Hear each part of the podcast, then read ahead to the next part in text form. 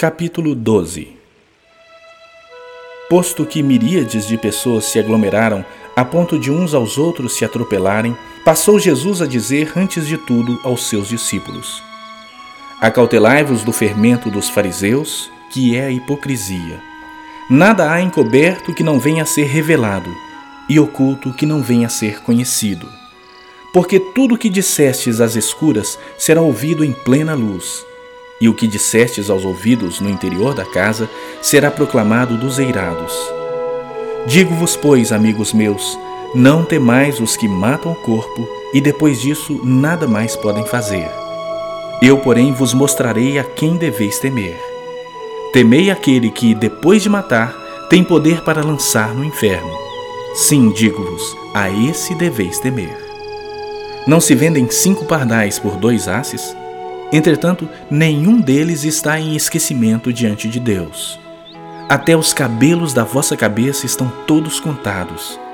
Não temais, bem mais valeis do que muitos pardais. Digo-vos ainda: todo aquele que me confessar diante dos homens, também o Filho do Homem o confessará diante dos anjos de Deus. Mas o que me negar diante dos homens, será negado diante dos anjos de Deus. Todo aquele que proferir uma palavra contra o Filho do Homem, isto lhe será perdoado. Mas, para o que blasfemar contra o Espírito Santo, não haverá perdão.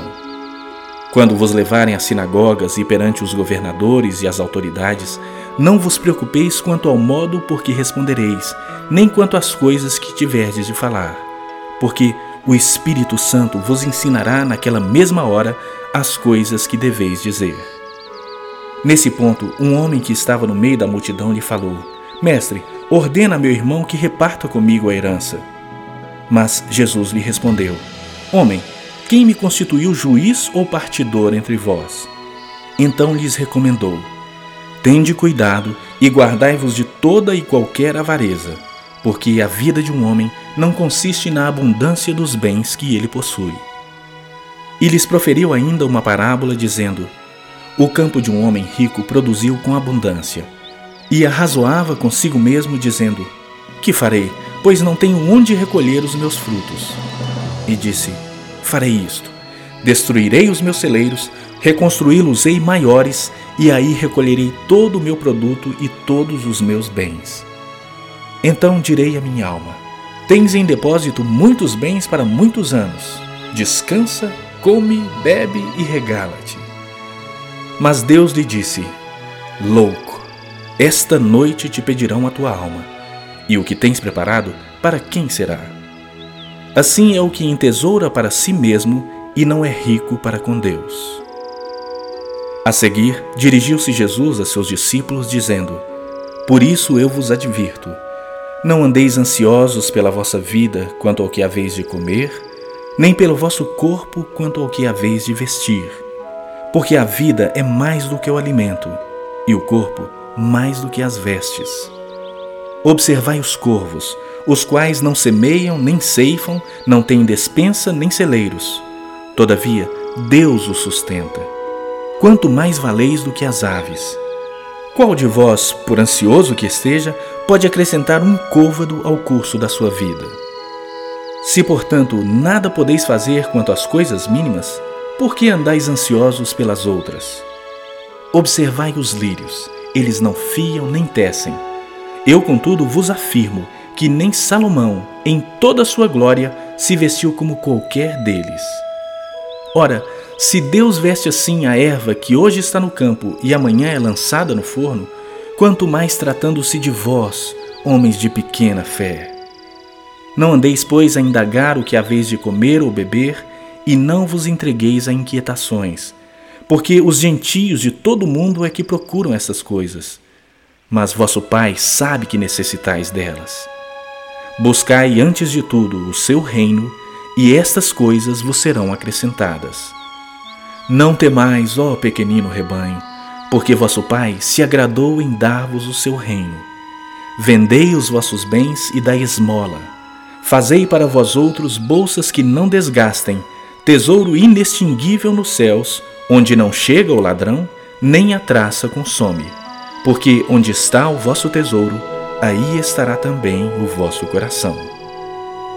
Cingido esteja o vosso corpo e acesas as vossas candeias. Sede vós semelhantes a homens que esperam pelo seu Senhor ao voltar ele das festas de casamento, para que, quando vier e bater à porta, logo lhe a abram. Bem-aventurados aqueles servos a quem o Senhor, quando vier, os encontre vigilantes. Em verdade vos afirmo que ele há de cingir-se, dar-lhes lugar à mesa e, aproximando-se, o servirá. Quer ele venha na segunda vigília, quer na terceira, bem-aventurados serão eles, se assim os achar. Sabei, porém, isto: se o pai de família soubesse a que hora havia de vir o ladrão, vigiaria e não deixaria arrombar a sua casa. Ficai também vós apercebidos, porque a hora em que não cuidais, o filho do homem virá. Então Pedro perguntou: Senhor, proferes esta parábola para nós ou também para todos?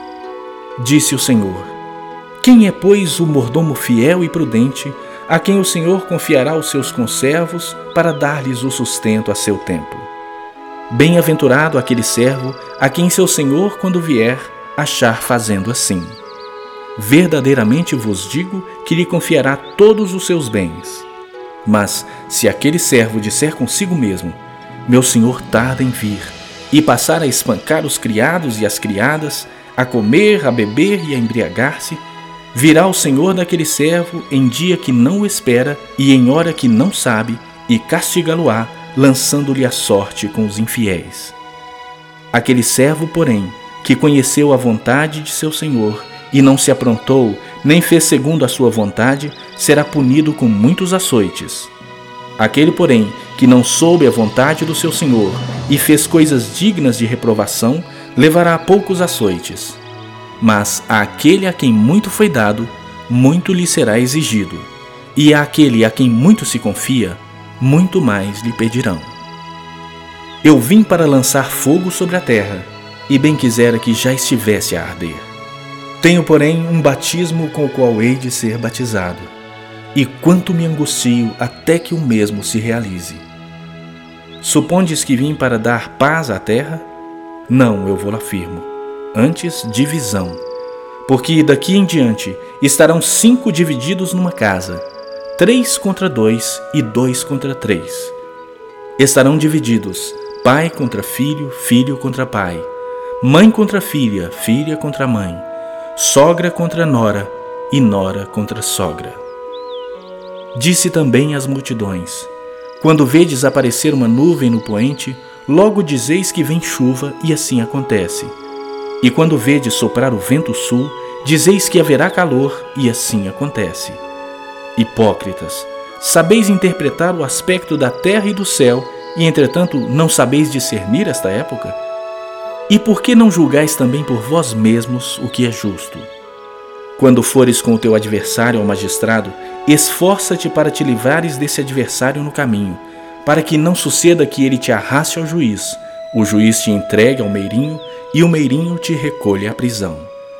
Digo-te que não sairás dali enquanto não pagares o último centavo.